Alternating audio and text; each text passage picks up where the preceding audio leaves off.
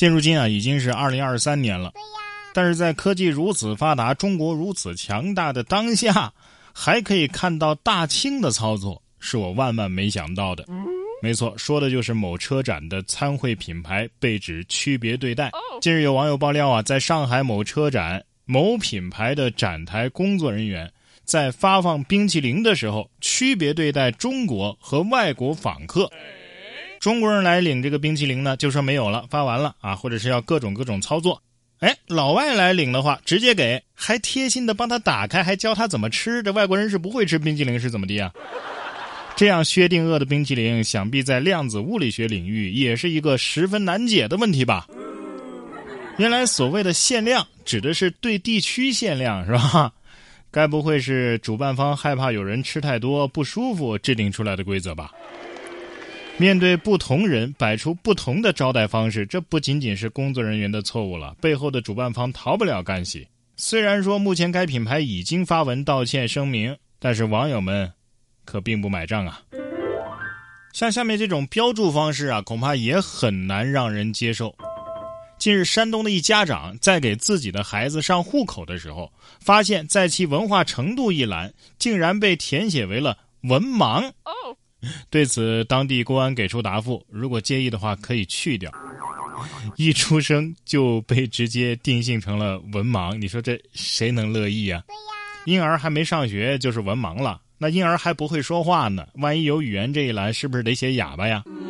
虽然说啊，孩子目前还没有接受识字教育，但是你写个学龄前，是不是比写文盲要看上去好得多呀？总不能直接从没出生前就开始内卷吧？到时候出生就是本科学历的胎教版，直接从起跑线上完胜对手。不知道什么样的学历能够去这家公司工作，可以说是反内卷的范本了。近日有网友发帖称啊，自己家的公司取消了所有的调休。图片显示，一张疑似厦门某公司的通知写着，公司取消了五一和十一期间的调休。所有需要补班的双休日都正常休假。评论区里很多网友都留言表示，没有调休的公司不止一家呀。看到这样的留言，我真的是希望你们能够赶紧把留言删掉。我有红眼病，我看不得这些。不过呢，鉴于现在的互联网也没有实名制，是吧？我也不知道你们到底说的是真的假的。我建议啊，这些说自己公司不调休的网友，都把自己的公司的全名带上。我下次投简历的时候好搜，别怪我嘴上不饶人啊！这些公司真的是活该，你们挣大钱。哎呀，一不小心转发到公司群了怎么办？有正面的案例，就有反面的案例。说李某啊，是江苏南通某个科技公司的员工。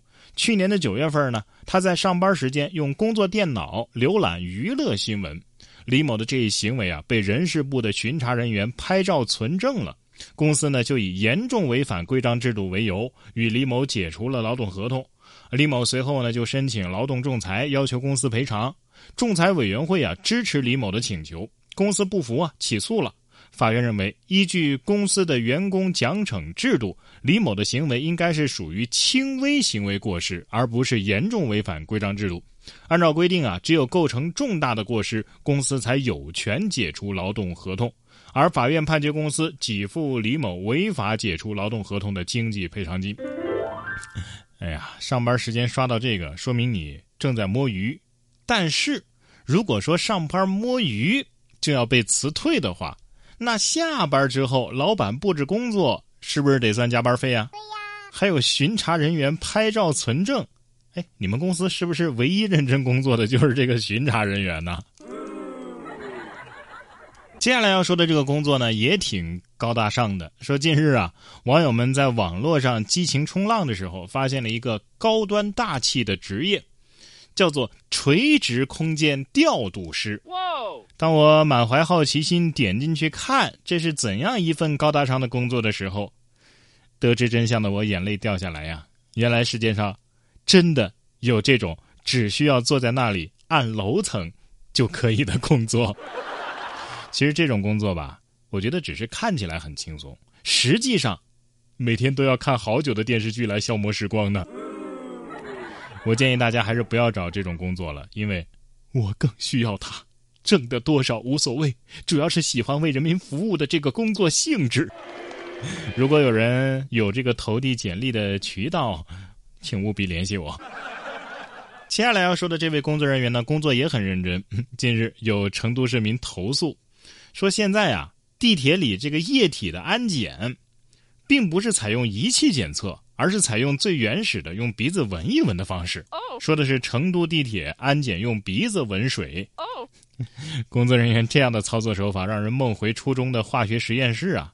也记不清被老师强调了多少次，闻气体要用山闻法。其他的不谈啊，单从这个操作手法上，这位工作人员的化学实验成绩一定是很好的。但是你戴着口罩来闻，真的可以分辨出一些气味不是那么大的液体吗？倒不如直接准备个一次性杯子，让携带液体的乘客自己喝一口。至于为什么不用机器，而是用闻的方式，网友们呢也是众说纷纭啊。不过归根结底啊，一切的出发点都是为了出行的安全保障嘛。谁知道会不会有人带一些不该带的东西上来呢？而目前对于此事，成都地铁还没有做出回应。下面这家公司呢，对于员工也有点过于苛刻了。有一位网友啊，就在网上发帖。自己早上不到七点钟就来公司了，可是下午的时候呢，竟然还是迟到了。原因就是他们公司离谱的一天四次打卡的方式。所以有的时候真的是不能怪员工上班没有积极性。这一天四次打卡，那每天脑子里就只剩下思考什么时间打卡了，是不是？对呀。当我以为一天四次打卡已经是极限的时候，评论区大家的遭遇 让我知道什么才是 too young too simple 啊。居然有的人一个月上完，因为打卡次数不够，反而要扣钱上交给公司。